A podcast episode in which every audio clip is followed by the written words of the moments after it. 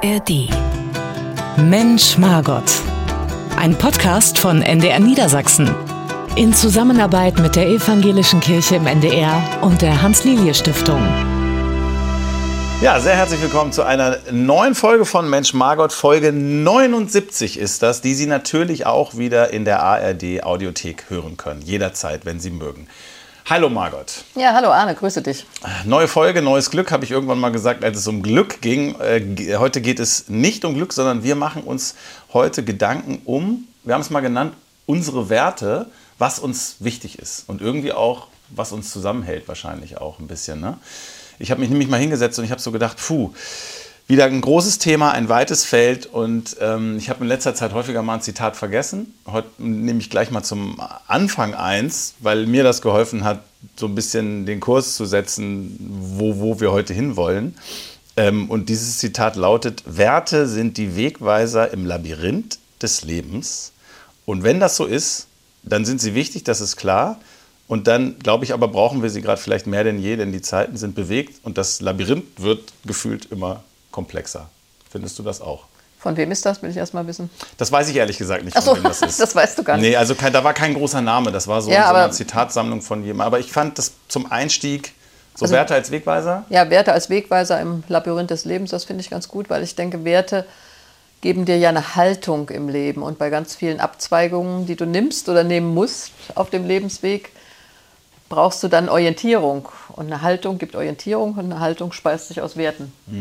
Gleichzeitig ist es aber total abstrakt. Also Werte zu definieren ist total schwierig. Was sind Werte für dich? Welche? Ich, du hast ja, glaube ich, dein ganzes Leben da indirekt drüber Gedanken gemacht wahrscheinlich. Nee, ich würde natürlich die Werte aus der christlichen Grundhaltung ableiten, ja, also Nächstenliebe oder Solidarität, Gott, Ebenbildlichkeit jedes Menschen oder Menschenwürde und daraus sich ableitende Menschenrechte. Und äh, weil du jetzt zum Zitat anfängst, kann ich auch gleich den Bibelvers dazu, den passenden, an den ich gedacht habe, setzen. Also Jesus äh, ist in der Diskussion und wird dann gefragt, äh, äh, was, wie das mit den Geboten ist. Und dann fragt er zurück äh, den weisen Mann, also was ist denn das höchste Gebot? Du kennst sie doch alle. Und es gibt in der hebräischen Bibel 613 Gebote. Und dann fasst dieser kluge Jude das zusammen und sagt, du sollst Gott über alle Dinge lieben und deinen Nächsten wie dich selbst. Und da würde ich sagen, das ist schon eine Haltung. Also Gott lieben heißt für mich, ich verantworte mein Leben. Ja, also da kann ich nicht mal eben mauscheln oder Steuern hinterziehen, Ich habe hab Ehrfurcht, so vielleicht? ja, aber auch Respekt, Verantwortung für das, was ich tue. Dann den Nächsten lieben. Du wirst nur nicht jeden Nächsten lieben gleich, aber ein Respekt vor der Würde des anderen, denke ich, dass der andere auch Mensch ist und nicht niedergemacht wird und Rechte äh, äh, hat. Und dann kannst du dich selbst auch lieben. Also in dem Sinne, dass du sagst, äh, äh, ich muss mich nicht selber immer zu optimieren, besser werden. Das finde ich im Moment ganz furchtbar, diese Selbstoptimierung. Sondern kann sagen, ich bin Geschöpf Gottes, so wie ich bin. Und du würdest sagen, daraus leitet sich eigentlich alles weitere ab, also so ein innerer Kompass.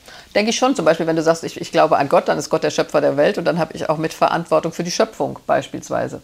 Äh, ähm, Oder wenn ich sehe wertebasierte Außenpolitik, äh, äh, ja, da muss man mal überlegen, geht es da um Menschenrechte äh, und die Würde des Menschen? Und dann müssen wir fragen, was passiert an den europäischen Außengrenzen oder auf den griechischen Inseln? Dann habe ich als Christin eine Haltung dazu und sage, so kann man mit Menschen nicht umgehen.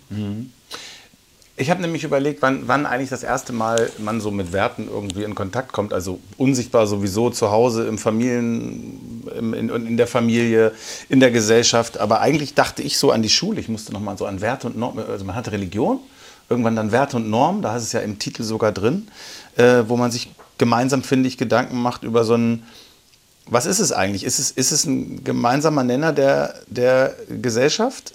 So ein, ah, so, ein, so ein Kompass, der das Zusammenleben ähm, möglich macht, strukturiert? Na, ich denke, unsere Verfassung sagt zuallererst was über die Werte dieses Landes. Die Würde des Menschen ist unantastbar, ist der erste Satz. Und das ist natürlich was, was sich für mich aus dem Christentum ableitet. Aber wir leben heute in einem Land, wo nur die Hälfte noch Mitglied einer Kirche sind. Das würde aber, denke ich, doch jeder und jede unterschreiben können, diesen ersten Satz. Und das ist schon mal ein Grundwert. Die Würde des Menschen ist unantastbar. Und dann kannst du daraus natürlich ganz viel ableiten, mhm. wie im Netz miteinander umgegangen wird, äh, wie es in unseren Gefängnissen aussieht. Äh, also dann hast du Maßstab, um anderes zu bewerten. Weil was ich auch interessant fand Na beim Nachdenken darüber ist, dass bei Werten habe ich irgendwo gefunden, klar, also Werte geben den Dingen Wert. Sie verbieten aber oder fordern aber nichts Konkretes. Ähm, sie geben keine bestimmte Handlung vor, lassen sich nicht in Vorschriften oder Verbote übersetzen. Niemand kann bestraft werden, weil er Werte nicht teilt oder sie nicht anerkennt. Das fand ich auch ein interessanter Gedanke. Das ist sozusagen, es ist wie so ein Kompass, aber der ist irgendwie auch nicht so ganz greifbar. Er, er, er ist so, er schwebt so über einem. Weißt du, was ich damit meine? Das ist jetzt Du ja, sagst zwar im Grundgesetz und die Würde des Menschen ist unantastbar, aber es ist wie so ein gemeinsamer Nenner, ähm, den man nicht so richtig greifen kann. Es ist irgendwie, ich fand das schwierig. Also Werte sind ja nicht jetzt äh, ähm, Anstandsregeln. Ja? Es äh, war ja mal die Frage, also gibt es Sekundärtugenden wie Pünktlichkeit, Ordnung, Disziplin. Und da gab es doch den berühmten Satz, damit kann man auch ein KZ äh, äh, mhm. ja, lenken mit solchen äh, Sekundärtugenden, wie es dann heißt. Aber andererseits gibt es in Deutschland natürlich äh, äh, dann abgeleitet doch auch eine bestimmte Haltung bei bestimmten Dingen. Beispielsweise nehmen wir jetzt mal Pünktlichkeit. Ich weiß, das geht vielen auf den Nerv. Aber wenn du mal in einem Land warst, äh, ich nehme jetzt mal Mexiko, dann haben die um 8 Uhr zum Abendessen eingeladen, haben die gesagt, ach, vor 9 brauchst du gar nicht kommen. Und dann habe ich gesagt, hä? Aber wenn du jetzt Leute zum Essen einlädst, dann willst du doch, dass die auch pünktlich kommen. Mhm. Aber Pünktlichkeit ist an sich kein Wert. Sondern nee, würde ich auch sagen. Äh, also das ist erstmal eine, ne, eine Lebensform oder wie würdest du das dann nennen? Ja, ich habe lustigerweise auch da habe ich geguckt, okay, deshalb komme ich ja drauf. Es ist so schwierig, das irgendwie zu definieren. Es gibt na, auch da eine Umfrage. Die Leute wurden gefragt, äh, die Europäische Kommission hat das erhoben, und zwar in Deutschland, hat Leute gefragt, welche der folgenden politischen und sozialen Werte sind für sie persönlich am wichtigsten? Und das waren Frieden, Menschenrechte, Demokratie, Rechtsstaatlichkeit und Freiheit des Einzelnen. Das waren so die Top 5. Gehst du damit? Ja, das denke ich schon. Das sind dann europäische Grundwerte, würde ich mal sagen. Äh, äh, also in der Demokratie leben zu können, äh, im Frieden leben zu können, das sind natürlich Werte, aber ich überlege gerade, würden wir das jetzt Werte nennen oder sind das eher erstrebenswerte Lebensformen? Menschenrechte ja. sind ja kein Wert, sind ein Recht. Ja. Da geht es um Rechte. Ja, also es ist gar nicht so einfach zu differenzieren. Eben. Ich habe nämlich auch keine, ich habe wirklich auch geguckt, ob es irgendeine Liste gibt an universellen Werten oder so, die man dann. Es ist für jeden auch was anderes. Es ist wirklich das, was wir heute machen, Margot. Das ist, das ist schwierig. Es ist schwierig, deshalb fand ich das so interessant, diese Folge, sich da etwas rauszupicken, rauszukristallisieren, was so ein zentraler gemeinsamer Nenner ist. Wir werden das in dieser Folge sicherlich noch schaffen. Also Aber hinten die fünf, raus. ich meine, wenn du die nochmal wiederholst, das Frieden, sind ja so Frieden, 59 Prozent der Leute Frieden, 47 Prozent Menschenrechte, Demokratie 37, Rechtsstaatlichkeit 26 Prozent und Freiheit des Einzelnen auch 26 Prozent. Ja, und ich meine, das gibt ja die fünf zusammen gibt ja so ein Grundgerüst, wie wir gerne leben wollen, also in Frieden mit den eigenen Rechten, den individuellen auch mhm. äh, respektiert zu werden, in der Demokratie deine Meinung äußern zu können. Also das ist wahrscheinlich auch die Lebensform, die wir für wertvoll finden. Ich, ich, so verstehe ich das auch, dass das die Top 5 sind. Ich habe dann auch noch mal weitergeguckt, wenn man so Politikwissenschaftler liest und ähm, oder Wissenschaftlerinnen, wenn die sich darüber Gedanken gemacht haben, die haben eigentlich häufig, am häufigsten die drei, ähm, die drei Werte Freiheit, Solidarität und Gerechtigkeit genannt. Das ist so, ich habe zwar gesagt, es gibt keine richtige Liste, aber das ist immer wieder aufgetaucht. Freiheit, Solidarität, Gerechtigkeit. Ja, und ich meine, darüber können wir dann immer wieder diskutieren, was bedeutet Freiheit, wo ist die Grenze der Freiheit des Einzelnen. Also dann, dann kannst du wieder in diesen Aspekten diskutieren, was ist Gerechtigkeit äh, ja. in unserem Land. Darüber können wir dann trefflich streiten. Geht es gerecht zu oder geht es nicht gerecht zu? Und natürlich Solidarität ist für mich ein enorm hoher Wert. Also in einem Land zu leben, in dem es keine Solidarität gibt, in dem jeder sagt, das ist für mich nur wichtig, wie ich lebe und der ganze Rest ist mir völlig egal.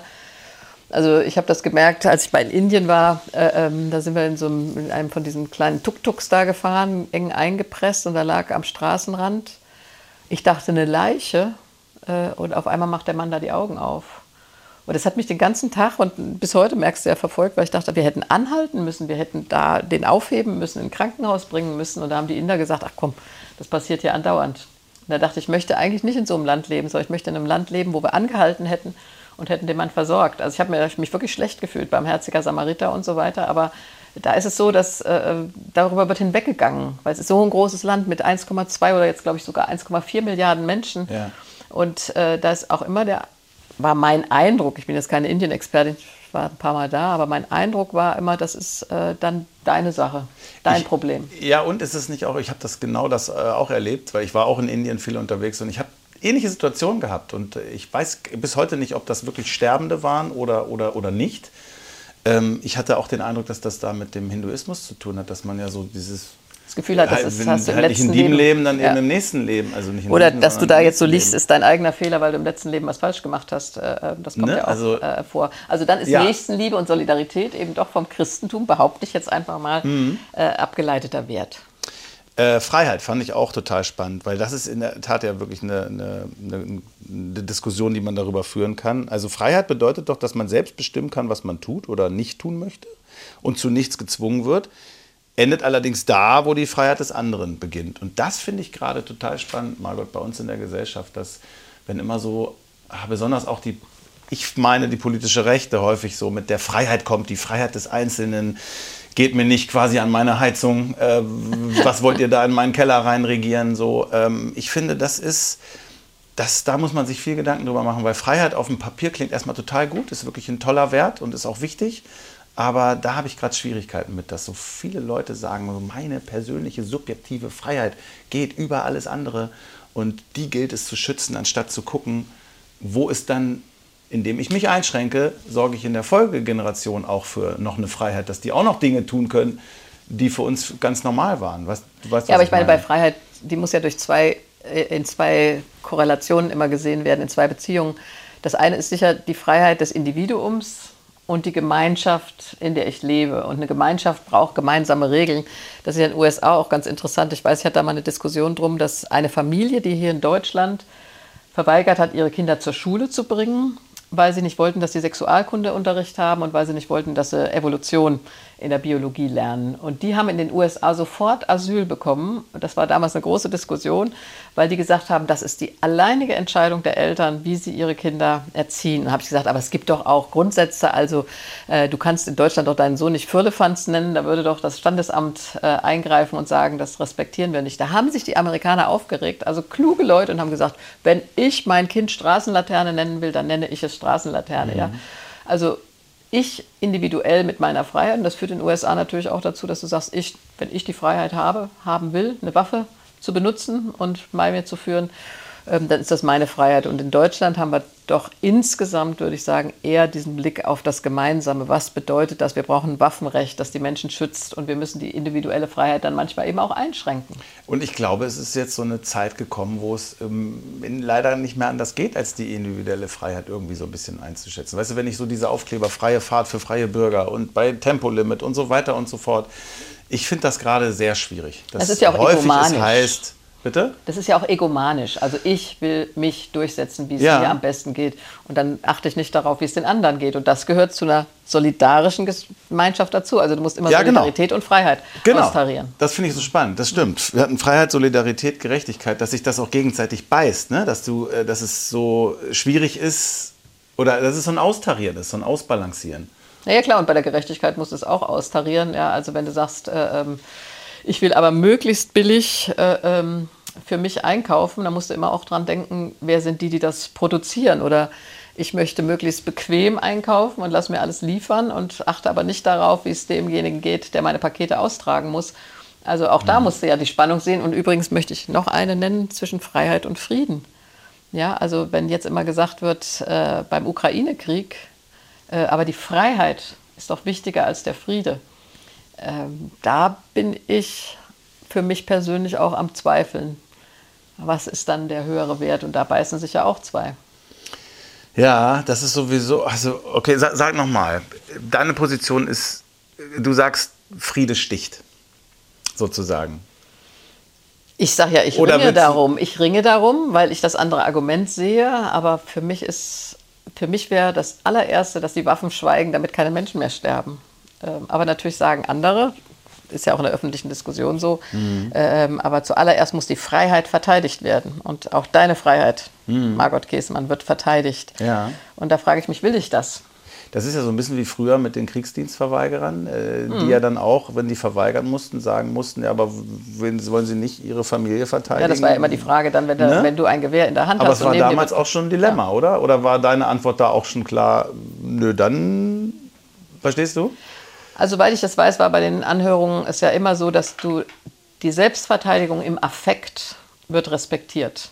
Ja? Mhm. Äh, aber danach äh, musst du dann, wenn du sozusagen aus dem Affekt raus bist, klar sagen, ich möchte nicht zur Waffe greifen, ich will keinen Wehrdienst, keinen Kriegsdienst leisten. Und so ist das ja im Moment im Grunde auch. Also dieser Affekt der Selbstverteidigung ist urmenschlich, denke ich. Aber dann muss gesehen werden, wie schnellstmöglich die Waffen wieder schweigen. Okay. Und übrigens bei den Kriegsdienstverweigern will ich ja auch noch sagen, da ja. geht es ja um Gewissen. Da wurde ja das Gewissen geprüft. Und ich war ja lange Präsidentin der Beratungsorganisation für Kriegsdienstverweigerer und dachte immer, warum wird eigentlich nur bei denen das Gewissen geprüft, die den Kriegsdienst verweigern und nicht bei denen, die ihn leisten? Die müssen ja auch ihr Gewissen prüfen. Hat Martin Luther übrigens schon an einen Ritter Asser von Kram geschrieben, der fragte, kann ein Soldat christlichen Standes sein? Und da hat er gesagt, das kann er, aber er muss es mit seinem Gewissen vereinbaren. Also dann lass uns sagen, gut, wir hatten jetzt, warte mal, wir hatten Freiheit, wir hatten Frieden, wir hatten Solidarität, Solidarität. wir haben gesehen, im Spannungsverhältnis sehr schwierig, das miteinander in Einklang zu bringen. Und wir hatten, du hast es eben schon gesagt, Gerechtigkeit. Da finde ich nämlich auch, damit ist ja meistens soziale Gerechtigkeit gemeint, äh, gerechte Verteilung von Chancen und Ressourcen auf alle Mitglieder einer Gesellschaft. Da sehe ich auch gerade auch eine Schwierigkeit. Hatten wir auch schon häufiger mal ange, angetickt in unseren Folgen. Ähm, auch nicht so leicht, finde ich, diesen Wert gerade hinzubekommen, oder? Also ein Punkt, äh, wir wollten ja die Kinderrechte ins Grundgesetz haben, das ist immer noch nicht passiert und ich habe den Eindruck, diejenigen, die keine große Lobby haben, keine große Stimme haben, die bleiben auf der Gerechtigkeitsstrecke im Moment. Ja, jedes fünfte Kind wächst in Armut auf. Also das ist was, was mich wirklich umtreibt. Ich bin auch absolut für diese Kindergrundsicherung, weil Kinder von Anfang an eine Chance brauchen. Also sie brauchen ja eine Chance, ins Leben zu kommen. Und wenn die in der Schule ankommen und haben schon nicht die gleichen Chancen wie die anderen, dann ist vorgezeichnet, äh, ähm, dass sie große Schwierigkeiten haben werden, äh, ihren Weg zu finden. Und wir wissen ja auch aus äh, Familien, die auf Sozialleistungen angewiesen sind, dass es auf die nächste und übernächste Generation auch ist, weil sie den Bildungszugang auch nicht finden. Mhm. Und würdest du sagen, wenn wir jetzt die letzten vier Minuten, die wir gerade gesprochen haben, rekapitulieren, dass unsere Werte in Gefahr sind, dass wir aufpassen müssen, dass wir wieder dran arbeiten müssen, uns für begeistern müssen? Also ja, ich, auf jeden Fall, aber ich glaube, das ist immer so, muss jede Generation. Also Gerechtigkeit ist, ist, ja, ein, ist ja ein Geschehen, ist auch ein Beziehungsgeschehen eigentlich äh, äh, von der Bibel her gesehen. Da muss immer wieder drum gerungen werden, was ist gerecht. Und das ist ja auch nicht immer für alle gleich, ist ja keine Gleichmacherei, sondern gerecht ist, dass jeder äh, äh jeder die Chance bekommt, äh, ähm, das eigene Leben zu gestalten. Ja? Also dass du Bildung, Nahrung, Obdach mhm. äh, als Grundlage hast und Gesundheitsversorgung und dann äh, äh, dich beteiligen kannst. Es geht um Beteiligung in der Gesellschaft, denke ich. Aber natürlich musst du um diese Werte immer wieder ringen. Wenn wir jetzt sagen Frieden, Solidarität, Freiheit, Gerechtigkeit, und gerne auch Demokratie. Mhm. Freiheit jetzt, hast du Freiheit auch ja, gesagt, ja, okay. Wenn wir die mhm. fünf jetzt mal festhalten, ja.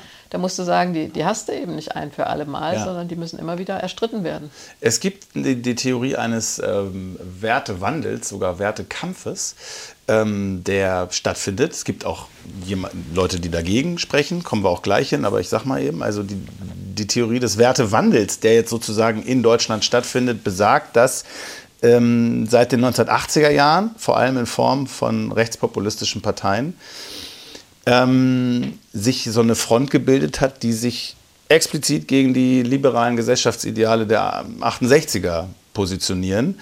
Ähm, und zwar das zusammen kombiniert, da haben wir die Heizung eben, die ich gerade genannt habe, Habeck und äh, den Heizungshammer. Äh, das kombiniert in Ablehnung äh, ökologischer Reformen die wiederum auch insbesondere durch grün alternative Parteien vertreten werden. Ich kürze das mal ab. Kulturkampf so ein bisschen links gegen rechts. Also wie so, ein, wie so eine Reaktion, man hat das ja immer eine Reaktion genannt, wenn die Konservative quasi äh, so ein bisschen wieder zurückkämpfen will. Also, dass wir also die Nachwehen der 68er, dass das jetzt auf eine andere Front trifft, AfD meinetwegen, rechtspopulistischer Parteien. Und die ringen darum, welche Werte gerade wichtiger sein sollten. Sicherheit zum Beispiel, vielleicht mehr statt äh, ich weiß gar nicht, soziale Gerechtigkeit oder, weil weißt du, was ich meine? Ja, dann wird ja auch oft damit argumentiert, wir müssen die guten alten Familienwerte wieder haben, auch bei der AfD. Ja, eine Familie soll Vater, Mutter und die Kinder, mhm. äh, möglichst kein Patchwork äh, ähm, und äh, auch ein bestimmtes Frauenbild, das dahinter steht. Und das sage ich mal, das wird man unserer Gesellschaft nicht wieder aufdrücken können.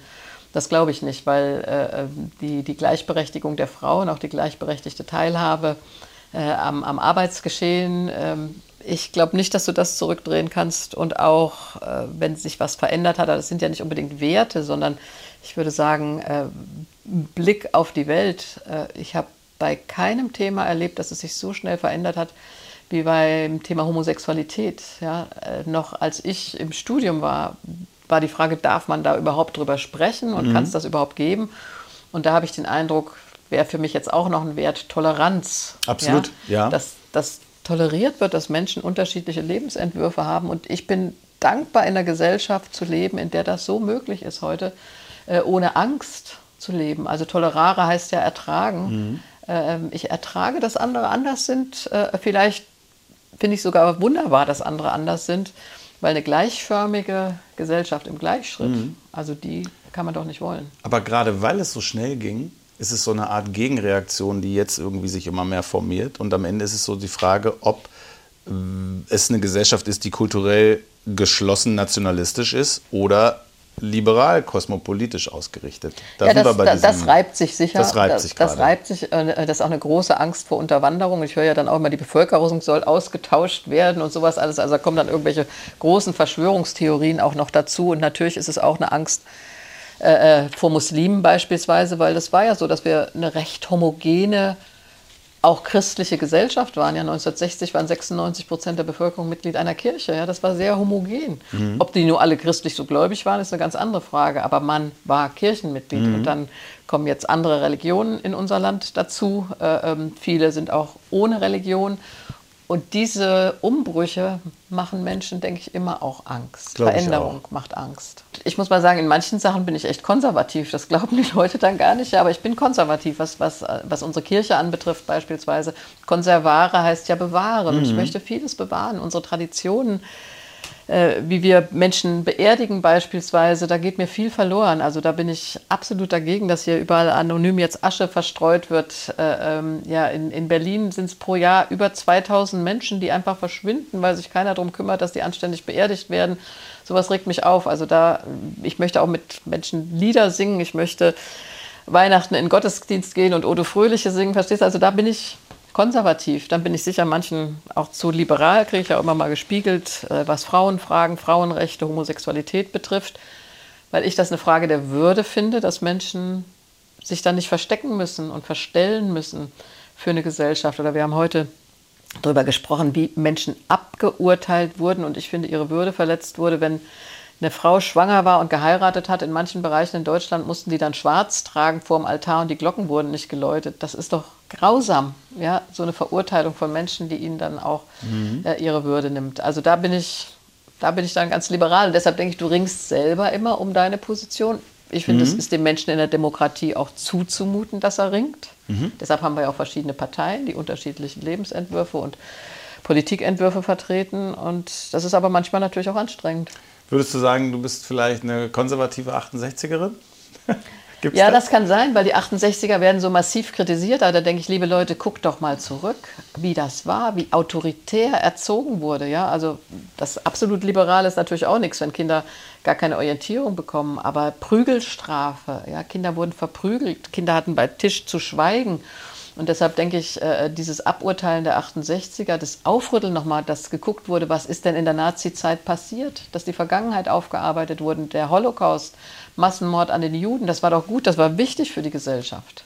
Ich habe ja eben dieses Szenario entworfen, dass äh, nach dieser 68er-Bewegung jetzt so ein, so ein, Rollback irgendwie kommt gerade, weil sich einige Bevölkerungsteile davon überfordert fühlen oder auch bevormundet und hatte diese Theorie des Wertewandels eben angesprochen. Ähm, daran gibt es Kritik auch. Also äh, es gibt auch Leute, die sagen, nee, das ist kein Wertewandel, der stattfindet, sondern die erklären das damit, dass die etablierten Parteien, allen voran eigentlich hauptsächlich die CDU, so ein Vakuum hinterlassen hat und so die konservative Flanke freigelassen hat. Also nehmen wir mal ganz berühmt natürlich damals 2015 die Migrations- und Asylpolitik unter Angela Merkel dass einfach Teile der Unionswählerschaft und damit große Teile der Gesellschaft sich nicht mehr damit sich nicht mehr angesprochen fühlen oder in ihrer, ich nenne es jetzt mal national konservativen Wertehaltung verstanden fühlen. Und dass ja. nicht sozusagen ein Wertewandel stattfindet, sondern dass dadurch, dass da ein Vakuum entstanden ist, dass da so ein bisschen was reinwandert. Die haben also eine andere Erklärung als diesen Kulturkampf, den ich gerade so noch genannt habe.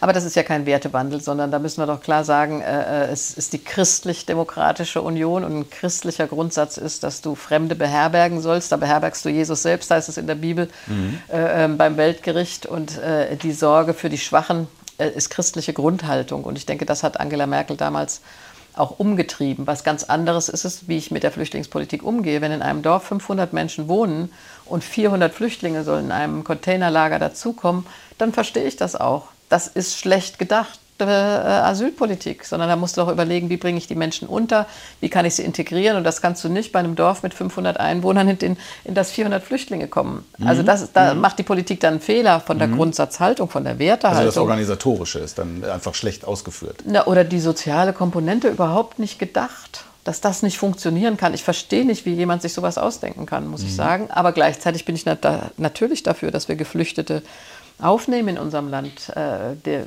äh, politisch Verfolgte genießen Asyl, heißt es. Und dann reg ich mich wieder auf, wenn Kriegsdienstverweigerer aus Russland bei uns kein Asyl bekommen, weil ich sage, das entspricht doch nicht unseren Werten. Mhm. Also würdest du sogar sagen, dass 2015 Merkel, äh, dass das auf eine gewisse Art sogar auch konservativ gewesen sein kann und, und, und Stamm-CDU-Position, weil christlich, christlich ja, weil christlich und weil sie immer auch gesagt hat, ähm, es wäre an der Grenze zu Österreich, es wäre Chaos und Gewalt entstanden vielleicht. In dieser dramatischen Situation, das müssen wir uns ja nochmal vorstellen, ähm, das hätte auch hochexplosiv daneben gehen können und die Grenzöffnung hat im Grunde äh, da erstmal Luft der ganzen mhm. dramatischen Situation verschafft. Insofern finde ich, das ist zu rechtfertigen, aber dann muss gefragt werden, wie wird in der Konsequenz damit umgegangen. Und das ist dann aber etwas, was ich von der Politik, Menschen in der Politik erwarte dass sie die Folgen dann auch nicht irgendwo anders abladen, auf den Dörfern irgendwo äh, in Kommunen, sondern dass sie sagen, da kümmern wir uns gemeinsam drum und wir machen einen Plan. Ja. Dann frage ich nochmal anders. Also macht dir das gerade Sorge, ähm, dass laut aktuellen Umfragen die AfD bei 16 Prozent liegt? Ja, natürlich macht mir das Sorge, mhm. ähm, weil ich nicht davon überzeugt bin, dass die AfD wirklich äh, dem Wohle unseres Landes dient, sondern dass sie aufhetzt gegen Menschen, die zum Teil in dritter, vierter Generation bei uns leben, weil sie einen Migrationshintergrund haben. Ja?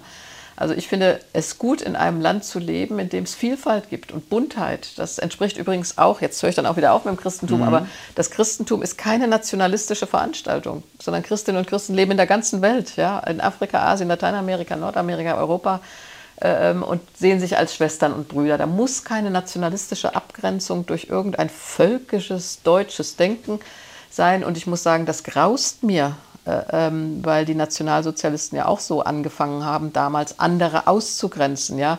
Äh, äh, bei, kauft nicht mehr bei Juden, äh, die Juden auszugrenzen als die Volksfeinde und anderes mehr. Und diese Ausgrenzung anderer Menschen aufgrund von ihrer Herkunft, die ist schädlich für unser Land.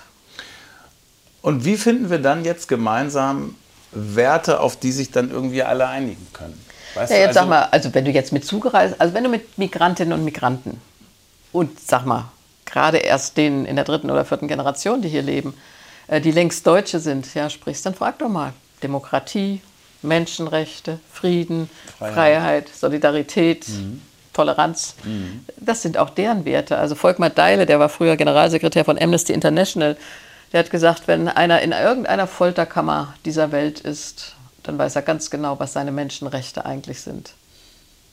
Okay, und die 16 Prozent, die die AfD wählen, was, was für Werte stehen da dahinter? Was, was für Wünsche, was für Ziele? Ich meine, äh, weil ich mich, das ist so das, was ich mich immer frage, dass ich sage, okay, wie kann man vielleicht doch eine Brücke bauen, um zu sagen, ey Leute, wir wollen trotzdem doch dasselbe, das Gleiche. Also was denk- wollen die denn? Wollen die hauptsächlich gerade Sicherheit?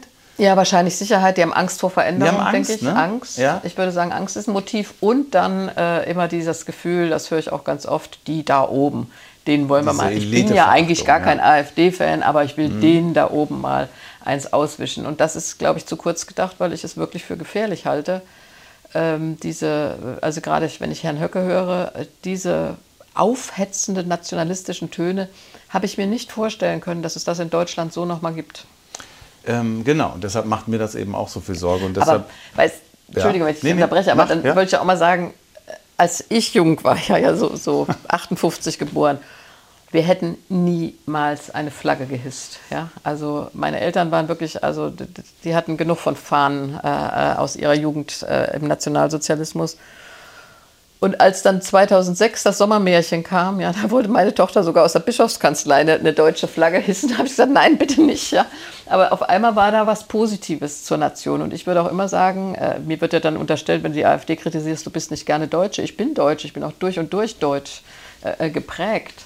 Aber das heißt für mich nicht, dass ich mich abgrenzen muss gegen andere. Und äh, ich kenne auch Deutsche, deren Eltern stammen aus der Türkei oder aus Afghanistan, aber das sind auch, auch Deutsche. Und ich glaube, das müssen wir tatsächlich äh, nochmal in die Köpfe kriegen. Es gibt ein postmigrantisches Deutschland. Das hatten wir ja auch Ja, in wir in einer Folge, Folge über, über was typisch deutsch sein ist. Ja, ja, genau. Ich habe nämlich auch die ganze Zeit schon gedacht, dass sich da auch wieder so diese Fäden übereinander Ja, und die Werte teilen wir legen. doch. Und die Werte teilen wir. Eigentlich ja, ne? Aber ich kann natürlich nicht akzeptieren, das muss ich auch sagen, äh, äh, ähm, wenn es gerade auch junge Männer gibt. Also das Problem muss man nicht ignorieren. Ja. Äh, äh, die die Gleichheit der Frau nicht akzeptieren. Also wer in Deutschland lebt, muss respektieren, dass wir hier äh, ähm, die Gleichberechtigung von Mann und Frau haben in der Verfassung. Mann und Frau sind gleichberechtigt. Das gilt für alle, die in diesem Land leben. Und das muss man auch durchsetzen. Muss man auch. Und ich habe auch dann noch darüber nachgedacht, was sind eigentlich ähm, universelle Werte?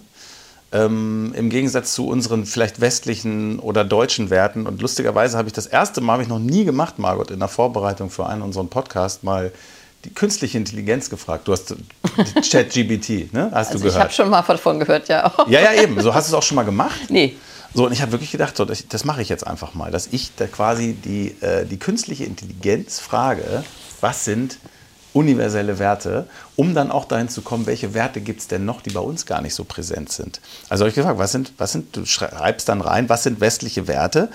Und dann kommt eine Antwort, westliche Werte beziehen sich auf eine Gruppe von Ideen, Überzeugungen und Prinzipien, die in den westlichen Gesellschaften verbreitet sind, ist klar. Zu den bekanntesten gehören Freiheit, Demokratie, Menschenrechte, Rechtsstaatlichkeit, Marktwirtschaft, Toleranz und, da haben wir noch gar nicht drüber gesprochen, Individualismus. Ich weiß, dass du auch häufig so gesagt hast, dass dich das nervt, äh, dass das man immer so, oh, ich will mich verwirklichen, ich, ne, ich will mein Leben realisieren und meine Träume und so erreichen. Also das ist so, das ist das, was bei uns vorherrscht. Ähm, daraus ist dann, schreibt die künstliche Intelligenz, fand ich sehr interessant, so ein westlicher Universalismus ja geworden. Das ist dieses Konzept, das besagt, dass das universell gültig und für alle Menschen und Gesellschaften relevant sein müsste ähm, so als Goldstandard. Es ist jedoch, geht weiter, umstritten, ob das wirklich universell anwendbar ist und ob nicht vielmehr andere Kulturen und Gesellschaften ihre eigenen einzigartigen Überzeugungen und Ideale haben, die ebenso gültig sind. Dann frage ich die künstliche Intelligenz, okay, welche Alternativen gibt es denn? Dann die Antwort, es gibt viele Alternativen zu den westlichen Werten und dem westlichen Universalismus, da es viele Kulturen und Philosophien gibt, ist klar. Einige der wichtigsten Alternativen sind asiatische Werte wie Harmonie, Gemeinschaft und Verantwortung, afrikanische Werte, Gemeinschaft, Spiritualität und Verantwortung und indigene Werte, Natur, Spiritualität und Verbindung zur Gemeinschaft. Fand ich interessant, weil wir da diese gemeinsamen Nenner haben, die wir jetzt noch gar nicht so berücksichtigt haben. Ähm, Gemeinschaft ganz doll und auch da Spiritualität. Also es wird ja oft gesagt, dass es gibt eben die sozialen Menschenrechte und die individuellen Menschenrechte und dass bei uns in den westlichen Gesellschaften die sozialen Menschenrechte äh, oft auf der Strecke bleiben. Also dass wir dafür Sorge zu tragen haben, dass jeder eben Nahrung, Obdach, Bildung, Gesundheitsversorgung, Zugang zum Arbeitsmarkt hat. Ähm, Äh, und ich denke, das wird da Verantwortung für die Gemeinschaft, dass das tatsächlich in anderen Gesellschaften stärker gelebt wird, dass bei uns der Individualismus stärker ist, aber oft eben auch zu stark wird genau. und dann die Gemeinschaft vernachlässigt. Und Spiritualität ist natürlich was sehr Schönes, das äh, mir persönlich im Leben auch viel bedeutet und was in so einer materialistischen Gesellschaft, wo es nur darum geht, wie viel Geld verdiene ich, welches Auto kann ich fahren, mhm. auf der Strecke bleibt. Und da bleibt, bleibt natürlich auch ein Stück Lebenssinn äh, und deshalb kam ich drauf, weil wir dieses Ringen hatten um unsere Werte, die sich, noch, sich häufig beißen, dass man vielleicht mal guckt, was ist denn da noch so? Und, ich finde Gemeinschaft und, und dieses, Margot, und das machen wir ja hier seit, seit jetzt fast 80 Folgen, dieser spirituelle Aspekt so, dass der so irgendwie verloren gegangen ist. Du hast jetzt vorhin gleich am Anfang schon dein Zitat mitgebracht. Äh, hast du noch was zum Thema Werte?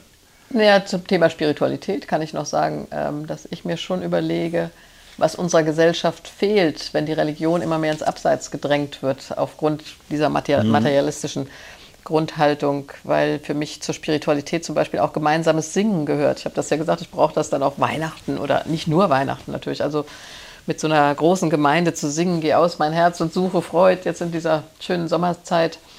Ähm, das erhebt ja auch die Seele und die bleibt bei diesen abstrakten Werten, die wir genannt haben, natürlich oft auch auf der Strecke. Das bleibt dann eine reine reine Sachebene. Und mhm. ich denke, auch vielen Menschen wird das fehlen, dass sie Spiritualität so als Geländer haben. Was machst du denn in deiner Trauer, wenn du keine Worte hast, die größer sind als du, wenn du kein Gebet mehr sprechen kannst?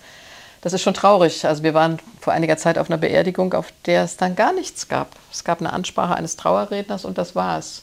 Und das fand ich wirklich persönlich trostlos. Mhm. Da, da fehlt mir was und das wird unserem Land auch fehlen. Was machst du denn, wenn eine große Tragödie passiert? Äh, dann kommen die Leute in der Kirche zusammen. Ich weiß noch genau 9-11. Da habe ich einfach abends um neun die Marktkirchenglocken läuten lassen und eine Andacht gemacht. Die Kirche war voll, weil die Leute ahnen, da in der Kirche können wir mit unserem ganzen Kummer, unseren Fragen, unseren Befürchtungen zusammenkommen. Und das fehlt dann auch der Gemeinschaft, wenn sie gar keine gemeinsamen Texte, Lieder, ja. Gebete mehr kennt. Deshalb komme ich da drauf, weil du hast gerade 9-11 genannt. Also ich muss jetzt nicht 9-11 sein, aber ich hatte ja vorhin ganz am Anfang gesagt, dass das Labyrinth komplexer wird und irgendwie, dass man denkt, oh, nur noch oh, Probleme und viele Dramen und so. Und dass wir deshalb uns diese Gedanken gemacht haben jetzt in dieser Folge über Werte, die uns irgendwie da durchbringen. Ähm, und deshalb war mir das wichtig, am Ende in diese Richtung zu kommen. So Finde ich auch schön, dass wir nochmal Gemeinschaft als Wert, also Solidarität hat ja damit was zu tun. Mhm. Äh, äh, Solidarität heißt ja, ich schaue, was was die anderen machen, wie es den anderen geht. Aber ähm, vielleicht können wir ja auch mal von Afrika und Asien lernen und sagen, Gemeinschaft. Und ich habe äh, noch ein Zitat gefunden, was das sozusagen bündelt am Ende. Und diesmal kann ich auch sagen, von wem es ist. Das ist von Else Panek, deutsche Lyrikerin. Ich hatte vorher nicht von ihr gehört. Aber das Zitat, finde ich, passt. Ehrfurcht vor dem Leben ist die Grundlage aller Werte. Ja, das ist eigentlich Albert Schweitzer. Ne? Ehrfurcht ja? vor dem Leben, das war sein großes Thema. Ah, weil wenn du das als, davon, darauf können sich doch vielleicht alle einigen. Darauf kann sich sogar vielleicht die 16 Prozent der AfD einigen. Ehrfurcht vor dem Leben ist die Grundlage aller Werte. Bitte? Und immer auch vor dem Leben des das, anderen. Das meine ich, weil dann könnte ja, man ja. das auch so auslegen und sozusagen dann, ne? aber also vielleicht ist das so ein gemeinsamer Punkt, von dem man aus wieder irgendwie zusammen an einem Strang ziehen kann. Ja, also wie du weißt, wir sind immer am Ende etwas, ja, meinetwegen verklärt, verträumt oder einfach positiv. hoffnungsvoll. Sei ja. einfach positiv und hoffnungsvoll. Weil da sind wir uns ja sehr ähnlich, aber oder? Das wäre doch. Ja, und dass wir auch mal sagen, wir leben in einem wunderbaren Land. Äh, und im Grunde muss es uns darum gehen, dass dieses Land so wunderbar bleibt. So offen, tolerant, werteorientiert. Ja, und da sind wir dann wieder bei Dankbarkeit und Demut, ne? wo man irgendwie viel häufiger landen sollte nicht nur in äh, 40 Minuten Podcast. Also so schön das auch immer ist, ne? dass man sich gemeinsam Gedanken macht und am Ende dann an ein Ziel ankommt, das müsste man sich viel häufiger vor die Stirn schreiben, finde ich so, dass man dass das vielleicht wieder der, der Kompass ist, den wir hier irgendwie heute gesucht haben. Aber fassen haben. wir das doch nochmal zusammen. Frieden, ja. Gemeinschaft, Solidarität, Toleranz. Toleranz finde ich auch gut. Freiheit. Freiheit, Demokratie. Äh, Demokratie, Rechtsstaatlichkeit, Gerechtigkeit, hast du Gerechtigkeit schon, gesagt? Und Menschenrechte. Oh, und, äh, und das alles gebündelt. Warum? Weil wir einfach eine große Ehrfurcht vor dem Leben haben und eine große Dankbarkeit haben. Und vielleicht hilft das auch einfach für dagegen das Grundgefühl von Unzufriedenheit und Überforderung, was viele Leute ja gerade haben. Irgendwo muss das ja herkommen mit der Sorge und mit der Angst und so. Weißt du, das, das ja, das ist schwierig, aber ich glaube, auch das ist jetzt nicht einfach, man hat das jetzt gehört und legt den Schalter um, sondern da musst du jedes Mal wieder dich hinbegeben und drum kämpfen. Jeden Sonntag wieder quasi. Ja, und was, man kämpft ne? auch, denke ich, oder wir kämpfen auch immer wieder um, oder ringen, ich finde Mhm. ringen besser, um, um Gemeinschaft, dass wir hier in der Gemeinschaft leben und die Einsamkeit in unserem Land, das ist was, was mich oft umtreibt und das betrifft nicht nur alte Menschen, sondern auch jüngere. Ähm, Ich glaube, wenn wir das Gemeinschaftsgefühl stärken und dass wir in der Gemeinschaft zusammenstehen, ähm, dann gibt es auch nicht so viel entsetzliche Einsamkeit. Dann lass uns so enden heute. Das war die neue Folge oder die aktuelle Folge von Mensch Margot über unsere Werte, die uns alle verbinden, vereinen. Sie können uns jederzeit auch hier natürlich schreiben, menschmargot.ndr.de und die Folge natürlich auch nochmal in der ARD Audiothek nachhören, wenn Sie mögen. Ganz herzlichen Dank für Ihre Aufmerksamkeit. Und ich sage noch, bleiben Sie behütet. Mensch Margot. Ein Podcast von NDR Niedersachsen. Zu hören in der ARD Audiothek, in der NDR Niedersachsen App und überall da, wo es Podcasts gibt.